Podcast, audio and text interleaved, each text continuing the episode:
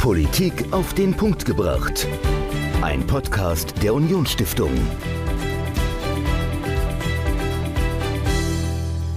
Hallo und herzlich willkommen zur neuesten Folge von Politik auf den Punkt gebracht. Ich bin Dominik und mir gegenüber steht Michael und wir reden heute über Finanzpolitik. Michael, das ist ja eigentlich genau dein Thema als eigentlich von Haus aus BWL-Lehrer.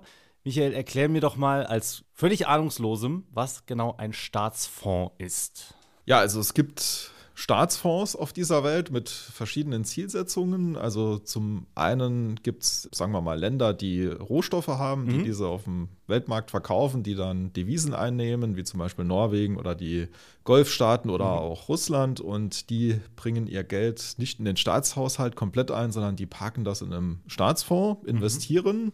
okay. mit verschiedenen Zielsetzungen. Also zum einen, um Renditen zu erwirtschaften wie Norwegen, aber auch zum anderen wie China, um Einfluss zu nehmen auf dieser Welt. Mhm. Es gibt aber auch Variationen wie in Schweden, dass Teile der Rentenversicherungsbeiträge in einem Staatsfonds angelegt werden am Kapitalmarkt, also investiert werden in Aktien oder Anleihen oder aber auch Rohstoffe, um halt Erträge zu erwirtschaften, um das Rentensystem zu stabilisieren. Also ganz, ganz spannendes Thema mit vielen Aspekten und du kennst dich sehr, sehr gut darin aus und sprichst aber mit jemandem, der sich noch besser damit auskennt, nämlich mit Juniorprofessor Dr. Tim Bönke von der Freien Universität in Berlin. Ja, er macht das hauptberuflich, sich mit diesen Themen zu beschäftigen und du hast ihn im Interview und sprichst mit ihm über Staatsfonds und wie diese vielleicht auch für Deutschland ein interessantes Mittel sein könnte. Welche Themen werdet ihr auch unter anderem anreißen? Also es geht hauptsächlich um Rente. Also wir haben uns in einem Vortrag angeschaut oder der Herr Professor Böhnke hat das kurz ja. dargestellt, wie könnte man die Rente in Deutschland mit Hilfe eines Staatsfonds aufbessern mhm. oder vielleicht komplett anders aufstellen. Und das war sehr, sehr spannend, aber da brauchen wir wirklich sehr viel Geld. All das gleich im Interview in voller Länge Michael mit Professor Dr. Tim Bönke von der Freien Universität Berlin zum Thema Staatsfonds und was sie für Deutschland bringen könnten. Viel Spaß. Heute bei mir im Podcast Professor Dr. Tim Bönke. Herzlich willkommen. Ja, vielen Dank für die Einladung. Ich freue mich hier zu sein. Stellen Sie sich einmal kurz unseren Hörerinnen und Hörern vor. Ich bin Professor mit einer Juniorprofessur an der Freien Universität Berlin und spezialisiere mich in dem Bereich Finanzwissenschaft. Das bedeutet generell die Tätigkeit des Staates, also Sozialversicherungssysteme, Steuern, aber auch öffentliches Vermögen, öffentliche Unternehmen und wie der Staat mit seinen Instrumenten das Wirtschaftsleben beeinflusst. Und wir wollen heute auch über ein solches Instrument sprechen. Es geht um das Thema Staatsfonds. Was ist denn eigentlich ein Staatsfonds? Also was kann ich mir darunter vorstellen? Darunter stellen sich ganz viele ganz unterschiedliche Sachen vor. Und der kleinste gemeinsame Nenner für einen Staatsfonds ist, dass man sagt, es ist öffentliches Vermögen, also das dem Staat gehört, das er ohne Verpflichtung einsetzen kann. Und das kann zum Beispiel in einem Fonds organisiert sein und angelegt in internationalen Kapitalmärkten, muss aber nicht. Okay, also unterschiedliche Instrumente. Jetzt haben wir ja als Deutschland zum Beispiel Goldreserven. Das wäre jetzt ja kein Staatsfonds, sondern das sind dann eher Währungsreserven, Goldreserven. Also, dass man es vielleicht noch zum Thema Staatsfonds abgrenzt. Genau, das würde dann in den Rahmen so Devisenreserven fallen, Rücklagen. Und das wäre kein Staatsfonds. Das würde ja nicht ein Fondsvermögen sein, sondern da hätten wir das Gold, was bei einer Bundesbank in diesem Fall liegt. Und die Bundesbank selber hat ja nicht das Recht, diese Devisenreserven zu veräußern, weltweit anzulegen und einen Fonds zu etablieren. Das heißt, hier gibt es ja auch dann rechtliche Rahmenbedingungen, die dieses Vermögen beschränken. Und wenn man sich jetzt das mal international anschaut, welche Länder haben denn einen Staatsfonds? Eigentlich haben fast alle Länder Staatsfonds in der einen oder anderen Form. Das können ganz kleine Staatsfonds sein. Staatsfonds, ein gutes Beispiel für einen Staatsfonds ist eine Pensionsrückstellung, ein Pensionsfonds. Da haben wir heute Geld angelegt, zurückgelegt, häufig an Aktienmärkten oder Finanzmärkten, um in der Zukunft Zahlungsverpflichtungen für unsere Pensionäre bedienen zu können und damit die heutige Generation an den zukünftigen Ausgaben zu beteiligen und die zukünftige Generation zu entlasten. Und das wäre so die ganz klassische Funktion eines Staatsfonds. Da sieht man aber auch gleich das Problem, weil diese Pensionsrückstellungen sind zwar etabliert worden, um genau diese Aufgabe in Zukunft Lasten zu tragen, aber Das heißt nicht, dass sich der Staat, der Gesetzgeber daran halten muss. Häufig finden wir, dass genau diese Nichtverpflichtung, die man hat, dazu führt, dass diese Pensionsrückstellungen vorzeitig aufgelöst werden, um zum Beispiel Haushaltslöcher zu schließen. Und welche Länder sind jetzt weit vorne bei solchen Konstrukten? Also wer hat viel Geld in der Kasse in einem Staatsfonds und wer hat weniger Geld in der Kasse?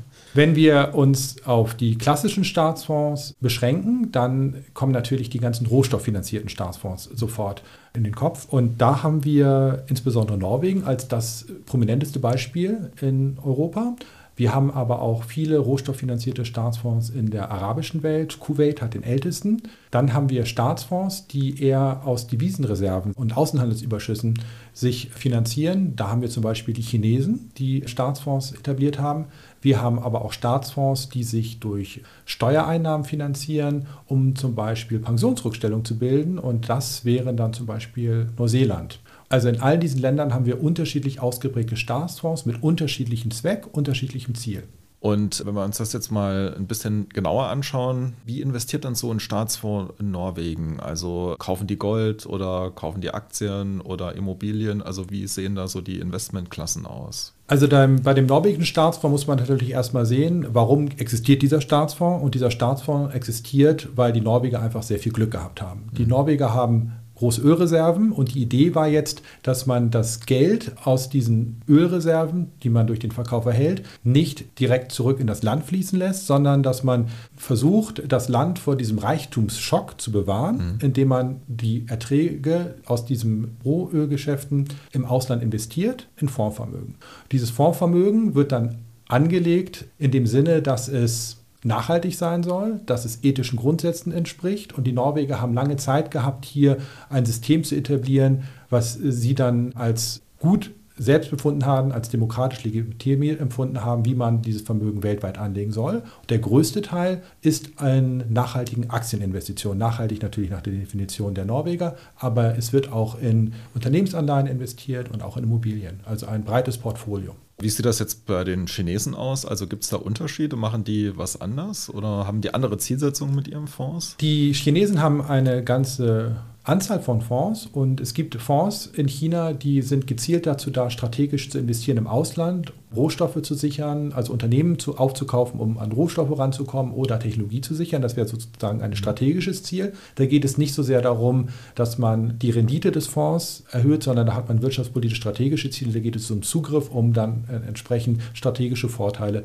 im internationalen Handelsbeziehungen oder sowas zu erlangen. Aber die Chinesen haben auch andere Staatsfonds, die sich einfach dazu etabliert wurden, die immensen Devisenreserven effizient zu verwalten. Also sowas gibt es halt auch. Ne? Also da muss man sagen, dass die Chinesen eine ganze Bandbreite von Fonds etabliert haben aufgrund von ja, ihren entsprechenden Außenhandelsbilanzen. Und wie schätzen Sie eigentlich die Rolle von Staatsfonds auf den internationalen Kapitalmärkten ein? Also können die da Einfluss nehmen oder ist das eher so eine untergeordnete Rolle im Vergleich zu privatem Kapital?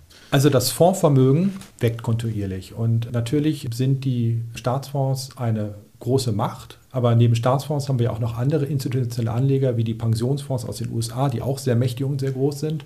Und ich denke, dass in der Regel die Staatsfonds, die wirklich etabliert worden sind, um Rendite an internationalen Kapitalmärkten zu erzielen, eher einen stabilisierenden und beruhigenden Faktor haben, weil hier Kapital langfristig angelegt wird und nicht so kurzfristig und somit sie eine moderierende Wirkung haben können. Ich denke schon, dass wenn wir zunehmend Staaten haben, die Kapital aufbauen über Staatsfonds in internationalen Finanzmärkten, dass wir natürlich zu einer Inflation von Vermögenspreisen kommen. Mhm. Das ist naturgemäß der Fall. Aber ich sehe jetzt keine negativen Effekte auf internationale Finanzmärkte aufgrund von nachhaltig, langfristig anlageorientierten Staatsfonds. Und jetzt habe ich mir angeschaut, es gibt einen interessanten Staatsfonds in Alaska. Vielleicht können Sie uns dazu was erzählen. Also das fand ich eigentlich sehr, sehr spannend, was da die Bürgerinnen und Bürger davon haben auch. In Alaska, also man muss halt sagen, was macht ein Staatsfonds? In der Regel profitiert der Bürger nicht direkt vom Staatsfonds. Mhm. In der Regel ist der Staatsfonds dazu da, um indirekt dem Bürger zugute zu kommen, dass er in Zukunft vielleicht weniger Steuern zahlen muss oder ähnliches oder dass die Abgaben ins Rentensystem, zu denen wir gleich noch kommen, eventuell geringer sind.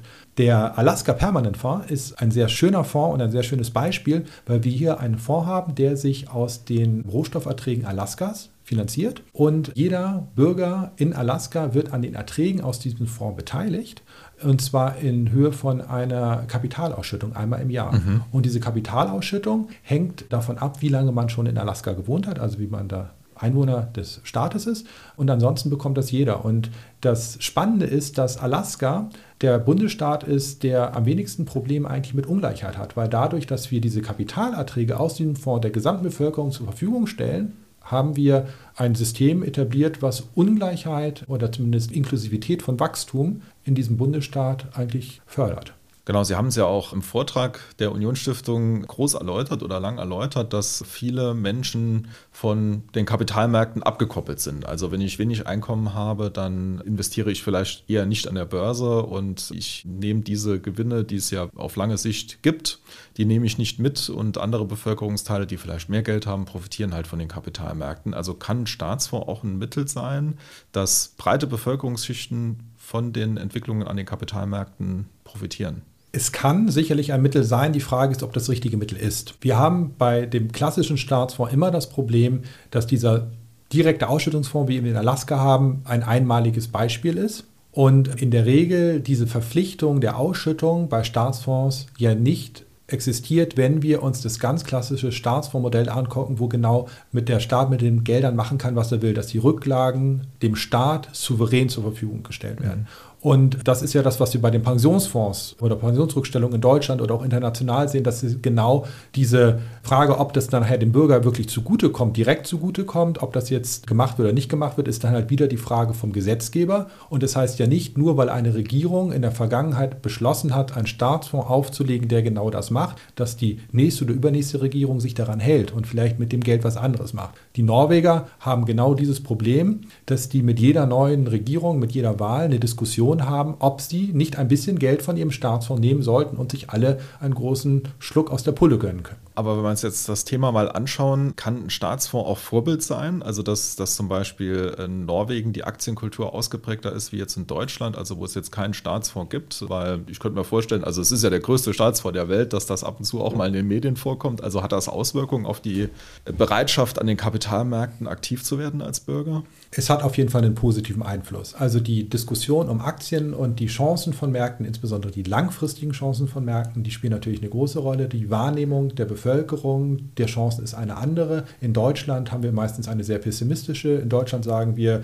die ersten Aktienboom, den hat die Telekom-Blase mhm. sozusagen vernichtet. Dann kam die nächste Finanzkrise und in Deutschland habe ich das Gefühl, dass häufig ein bisschen zaghafte Pflänzchen der Aktienkultur blühen und dann werden die durch diese ganz normalen Schwankungen äh, wieder im Keim erstickt. Und der Staatsfonds mit seiner langfristigen Anlageperspektive und natürlich auch dem Gefühl, dass dieses Vermögen der gesamten Bevölkerung gehört, kann natürlich einen sehr positiven Einfluss haben auf einfach diese Wahrnehmung, diese Chancen einfach entstehen und diese Chancen auch mitnehmen sollten. Und insbesondere in dem Niedrigzinsumfeld mit jetzt noch Niedrigzinsumfeld eventuell mit steigender Inflation ist natürlich eine werthaltige Anlage das Beste, was man machen soll. Und das können natürlich Aktienmärkte mit einer entsprechenden internationalen Streuung bieten. Und auch wenn wir uns Deutsche angucken, die in Aktien investieren, wo investieren die? Investieren die in Deutschland oder investieren die international? Und hier ist der norwegische Staatsfonds wieder ein ganz tolles Beispiel, weil der investiert ja im Ausland. Das heißt, mhm. er wird halt auch die ausländischen Aktienmärkte der Bevölkerung einfach nahebringen. Und insofern ist es, glaube ich, für die Aktienkultur eine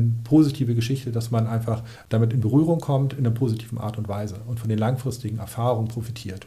Jetzt war ja auch so unser Thema, wie ein Staatsfonds für Deutschland aussehen könnte. Also wir sind jetzt ja kein Land, das Erdölvorkommen hat oder andere Rohstoffe verkauft. Aber wie könnte denn so ein Staatsfonds für Deutschland aussehen? Was wäre dann da Ihre Idee? Also bevor wir uns über den Staatsfonds unterhalten, müssen wir uns ja überlegen, was soll der Staatsfonds mhm. machen und das bedeutet dann ja auch, wie wollen wir den finanzieren. Und wenn wir uns jetzt auf die Diskussion in Deutschland fokussieren, dann sehen wir, dass wir ja schon kleine Staatsfonds haben in dem Rahmen von Pensionsrückstellung und die Frage ist, sollte man das professionalisieren und auch in der gesetzlichen Rentenversicherung einführen? Und dann wäre eine Möglichkeit, dass man sich die Vorbilder der Pensionsfonds zum Beispiel in Neuseeland zum Vorbild nimmt und versucht, ein ähnliches System als Staatsfonds zu etablieren. Das wäre ein Weg. Oder, und das ist in der Debatte auch ganz spannend, dass wir nicht den echten Staatsfonds wählen, sondern eher dieses Hybridmodell des individuellen Vermögenskontos, wo wir eine private Altersvorsorge aber staatlich organisiert haben. Und das wäre das Schwedenmodell oder Aktienrente oder Bürgerfonds. Also das sind so beiden Linien, glaube ich, in die man in Deutschland gehen kann, die im Rahmen der Alterssicherung sicherlich auch Sinn machen. Vielleicht können Sie uns noch mal kurz dieses Schwedenmodell erläutern. Das wird ja öfters mal genannt. Beim Schwedenmodell handelt es sich nicht um einen klassischen Staatsfonds. Beim Schwedenmodell geht es darum, dass Schweden in den 90er Jahren sein umlagefinanziertes Rentensystem reformiert hat. Die Reform des Rentensystems war ähnlich wie bei uns nötig, nur die Schweden haben es in einem Zeitpunkt gemacht, wo die Babyboomer noch nicht in Rente waren, also die hatten noch mehr Spielraum und die haben das ganz gut gelöst.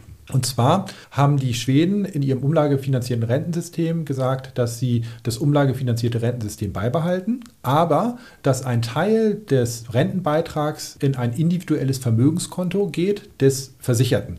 Dieses sind ungefähr 2,5 Prozentpunkte des Lohns und dieser Beitrag wird dann in einen Fonds gesteckt, der international an Kapitalmärkten angelegt wird und da wird sozusagen private Altersvorsorge im Rahmen der gesetzlichen Rentenversicherung gespart. Das schwedische Modell hat sich bewährt für Schweden, muss man aber sehen, dass diese Umstellung immer teurer ist, weil in dem Moment, wo ich diese 2,5 Prozentpunkte aus meinem aktuellen umlagefinanzierten System rausnehme, brauche ich natürlich irgendeine Art der Kompensation für die aktuellen Rentner, die ja gar nicht sparen konnten. Das heißt, erstmal, diese Umstellung kostet Geld. Diese Umstellung bedeutet, dass ich eine Generation habe, die für sich selber vorsorgt und für die Generation zahlen muss, die mhm. schon in Rente ist. Auf der einen Seite, auf der anderen Seite hat man so nach 20, 30 Jahren wirklich die Erträge, weil dann gehen nämlich die Leute in Rente, die einen nennenswerten eigenen Anteil schon gespart haben und das entlastet halt die Folgegeneration und macht so ein System zukunftsfest für alle Zeiten. Aber es dauert, das zu etablieren. Und in Deutschland haben wir jetzt genau die Diskussion, ob wir eine ähnliche Sache machen mhm. sollten, ob wir eine im Rahmen der gesetzlichen Rentenversicherung eine Kapitaldeckung einführen sollten. Und da gibt es mehrere Diskussionen, das über einen klassischen Staatsfonds zu machen, innerhalb einer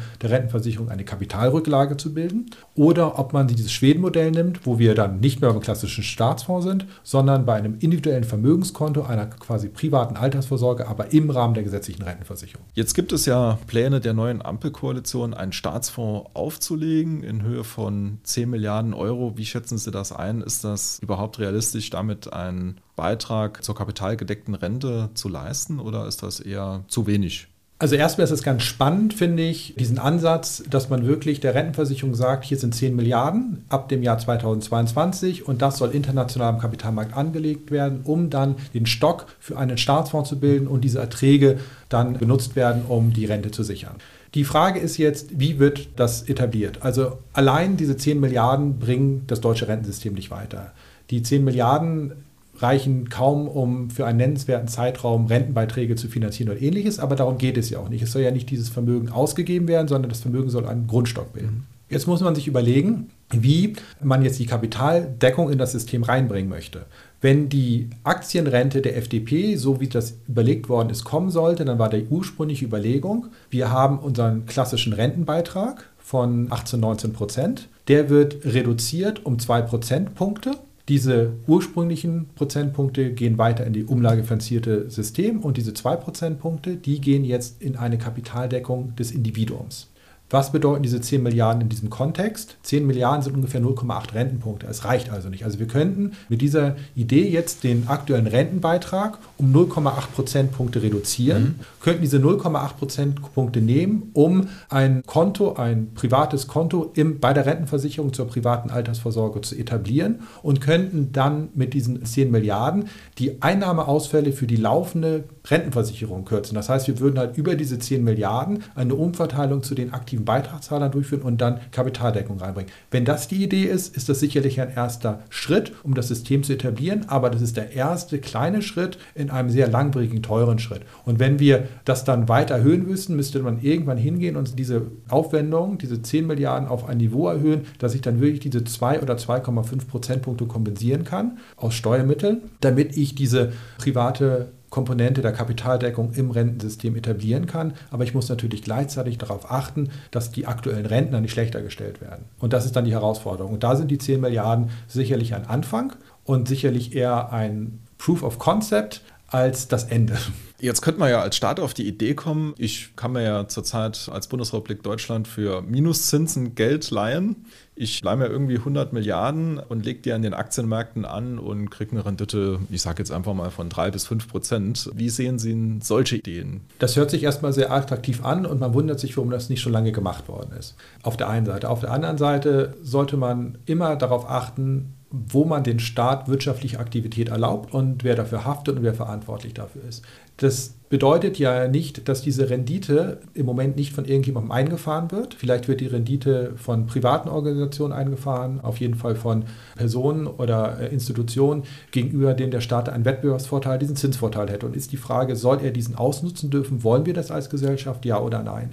Ist es der richtige Weg, direkt den Staat zu erlauben, mit seinem Vorteil als Schuldner, der sozusagen nicht bankrott gehen kann, so zu agieren oder nicht? Oder sollten wir versuchen, Teilhabe anders zu organisieren? Wir können ja auch entsprechende Kapitaleinkommen zum Beispiel besteuern. Dann haben wir auch eine Teilhabe als mhm. Gesellschaft. Die Idee wird dann vielleicht auch komplizierter, wenn wir sagen, wir wollen als Staat auf einmal immense Mengen an Schulden aufnehmen und mit diesen immensen Mengen an Schulden ad hoc einen Staatsfonds finanzieren.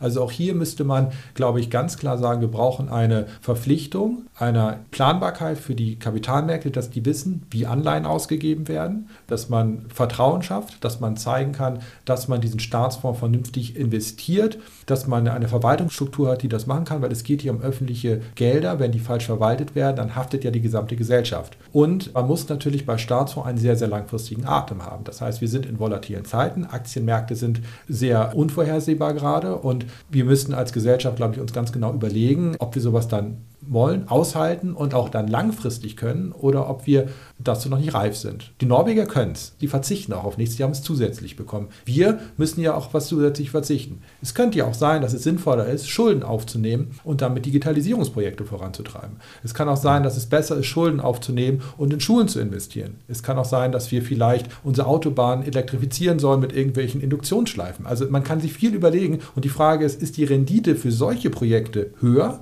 für die Gesellschaft, als dass ich international an die Finanzmärkte gehe. Und auch wenn ich jetzt anfange, Schulden aufzunehmen, ist das sicherlich zu relativ niedrigen Zinsen möglich, aber bis zu welchem Punkt? Das stimmt. Also ein spannendes Thema wird uns weiterhin begleiten. Deutschland hat den Einstieg in den Staatsfonds geschafft. Andere Länder machen es. Und ja, ich bedanke mich recht herzlich für das Interview und wünsche euch, liebe Hörerinnen und Hörer, noch einen schönen Sonntag. Tschüss. Ja, vielen Dank für das Gespräch. Juniorprofessor Dr. Tim Bönke von der Freien Universität in Berlin zum Thema Staatsfonds und welches Potenzial sie für Deutschland bergen. In der nächsten Woche bleiben wir finanzpolitisch. Dann sprechen wir über Kryptowährungen. Michael, wen hast du denn eingeladen zum Interview? Ja, also wirklich sehr, sehr spannender Gast. Das ist der Geschäftsführer des Hightech Gründerfonds, also auch okay. ein staatlicher Fonds oder teilweise staatlicher Fonds, der ja. in Startups investiert. Und Dr. Alex von Frankenberg, der ist der Geschäftsführer. Mhm. Und mit dem spreche ich über das Thema Bitcoin als gesetzliches Zahlungsmittel in El Salvador. Der war dort, hat okay. sich das Ganze vor Ort angeschaut. Und ich denke, das wird ein sehr, sehr spannendes Interview, das man auf keinen Fall verpassen sollte. Also in der nächsten Woche, wenn ihr irgendetwas zu Kryptowährungen wissen wollt